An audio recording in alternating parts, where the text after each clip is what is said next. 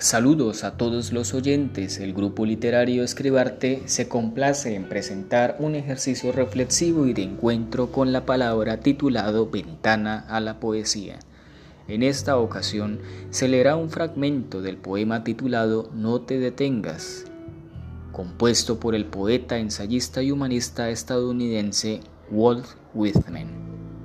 Posteriormente se hará un comentario al escrito del autor para concluirlo con dos preguntas reflexivas.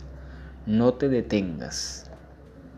No dejes que termine el día sin haber crecido un poco, sin haber sido feliz, sin haber aumentado tus sueños.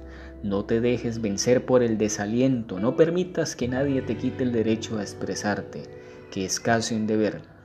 No abandones las ansias de hacer de tu vida algo extraordinario no dejes de creer que las palabras y las poesías sí pueden cambiar el mundo.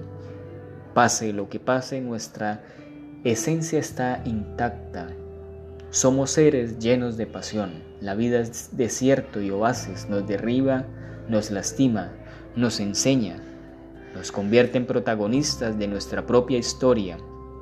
Aunque el viento sople en contra, la poderosa obra continúa. Tú puedes aportar una estrofa no dejes nunca de soñar porque en sueños es libre el hombre. El señor Whitman, por medio de este poema escrito en verso libre, interpela al oyente, al lector, para que su euforia, pasión y amor no se vean obstaculizadas por los avatares sociales y personales. El autor de este poema edifica una base existencial de encontrar sentido a todo aquello que hace feliz al hombre, así sea lo más insignificante ante los demás ojos de los hombres. Walt Whitman es un lúcido paradigma de autoconocimiento y de autoestima positiva, el cual motiva a la conciencia intrapersonal y a las masas en general a elevar el júbilo de la gratitud por la belleza de la vida.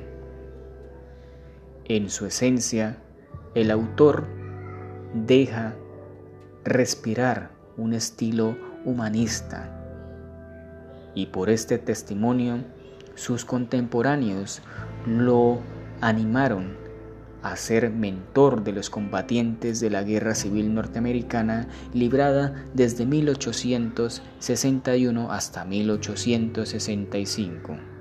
Preguntas reflexivas. ¿Crees aún que está perdido todo para ti? ¿Dónde crees que emana o se encuentra la verdadera felicidad?